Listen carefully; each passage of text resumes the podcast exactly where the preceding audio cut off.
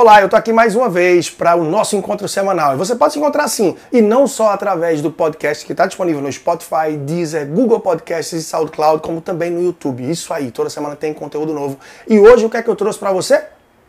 De olho nas despesas ocultas, aquelas despesas que muita gente parece que desconhece, mas todo mês elas vêm de uma forma ou de outra, impactam na tua vida financeira e fazem com que você pense para onde está indo o meu dinheiro? Pois é, vem comigo e você vai entender um pouco melhor o que é que está rolando, o que é que está acontecendo aí. Vamos lá. Pois é, eu te pergunto e te chamo aqui. Você já está inscrito aqui? Se você não tiver, se inscreve para que você possa ser avisado e sempre ter uma ideia de quando tem conteúdo novo no ar. Já te adianto, semanalmente tem várias formas de você consumir conteúdo novo e diferente através do podcast e do canal do YouTube. E agora eu estou falando das principais despesas ocultas, aquelas que muita gente ignora e desconhece no dia a dia. E isso sim traz muito impacto para a vida financeira das pessoas. Eu recordo bem que um casal que eu estava fazendo trabalho um certo tempo atrás, quando começou, ele perguntou um pouco. E queriam fazer um trabalho de planejamento e educação financeira, tá? Onde eu visito essa parte aí de quanto você está gastando, com o que, para que a gente tenha um ponto de partida. E voltando a um dos dois lá do casal. Aos poucos ele falou: peraí, eu vou ter que entender melhor as despesas, anotar isso daí, a gente tem que fazer esse orçamento tão detalhado. Eu já sei o que eu gasto no mês, eu não preciso ver tudo isso não. Eu posso listar aqui rapidinho para você. Tudo bem, pega um papel e você pode anotar. Dei um minutinho e rapidamente ele disse: ah, 3 mil e tantos reais, número hipotético, claro, tá? Gasto com isso, isso e isso. Eu disse: tudo bem. Então, enquanto eu vou perguntando, para que eu possa preencher aqui essa planilha e dar uma base para a gente, eu queria que você, à medida que eu perguntasse um item que não foi considerado no teu papel aí na tua anotação, você pudesse tomar nota. Bom, e aos poucos eu comecei a perguntar sobre isso, aquilo, quanto pretendiam gastar no mês seguinte em cada item, em cada categoria e subcategoria de despesa. O que eu mais via era essa pessoa balançar a cabeça e anotar, balançar a cabeça e anotar, ou seja, vários itens que não haviam sido considerados, tal como farmácia, Muita gente não lembra, mas se vai na farmácia mês a mês, é muito comum. Seja por um medicamento, seja por higiene pessoal. Sim, higiene pessoal é um item de farmácia também, se você o compra na farmácia, uma vez que muitas vezes tem boas promoções e que fazem valer a pena. Então, fica de olho. A farmácia precisa ser considerada no teu orçamento mensal. Sobretudo se você tem, ou alguém de tua família, o remédio recorrente para tomar. Um daqueles que é fixo e que você mês a mês vai ter aquela despesa.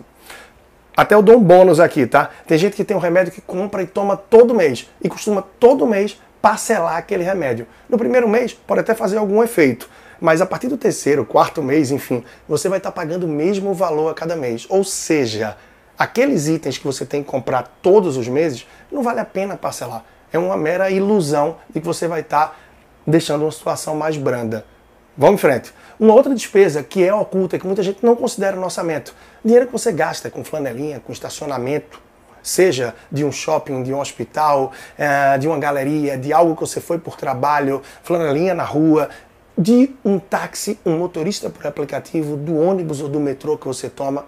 Tá? Para quem tem isso no dia a dia, de uma forma mais é o principal transporte, é mais comum que se considere. Aquelas pessoas que tomam em momentos esporádicos, já não costumam considerar. Exemplo, aquela pessoa que anda mais de carro no dia a dia, considera no seu orçamento combustível, mas já esquece um táxi, um motorista por aplicativo, entre outras coisas. De modo geral, se esquece estacionamento flanelinha, tá? Aquela pessoa que usa no dia a dia um motorista por aplicativo, táxi, metrô ou ônibus, já costuma lembrar disso com mais frequência. Mas esquece também umas outras despesas que acontecem que são recorrentes na nossa vida. Presente. Sim ou sim, é normal que a cada mês se tenha um presente, se tenha algum tipo de despesa com isso. Seja de um familiar, do parceiro, da parceira, de um amigo, de alguém do trabalho, alguma cota do trabalho, seja de presente, dos aniversariantes do mês, de alimentação, são mais despesas ocultas e que as pessoas costumam esquecer. Mas a principal delas, eu vou te dizer agora, são as despesas financeiras. Que despesas financeiras? Por exemplo, a tarifa do teu pacote de serviço. A não ser que você tenha o pacote essencial de serviços, eu trago isso já em um outro vídeo, em outro momento, eu vou deixar a descrição aqui para que você possa assistir esse vídeo e entender melhor. A anuidade do cartão de crédito e todos os serviços que você faz e que foram considerados avulsos, ou seja, excederam o que você tem contratado no teu pacote de serviços, tal como TED, DOC, um saque ou uma transferência entre agência do mesmo banco. Isso você não se dá conta e a maioria das pessoas costumam não perceber porque já vem debitado no extrato. E são mais despesas ocultas que mordem parte do teu dinheiro e que muitas vezes, na união de tudo isso, faz com que a pessoa não entenda para onde está indo o dinheiro. Isso é muito comum. E aí eu te pergunto, gostou do vídeo? Gostou das dicas? Dá um like, sinaliza para que eu possa semana a semana, mês a mês, produzir conteúdo que esteja bem aderente àquilo que você gosta, àquilo que você curte, no canal do YouTube, no podcast e que você vai me acompanhando semanalmente e acumulando aí todo esse aprendizado e desenvolvimento. Não curtiu ainda, não se inscreveu? Chega junto e vamos lá. Sou Leandro Trajano e tô com você e para saber um pouco mais do meu trabalho, leandrotrajano.com. Tem muita coisa boa.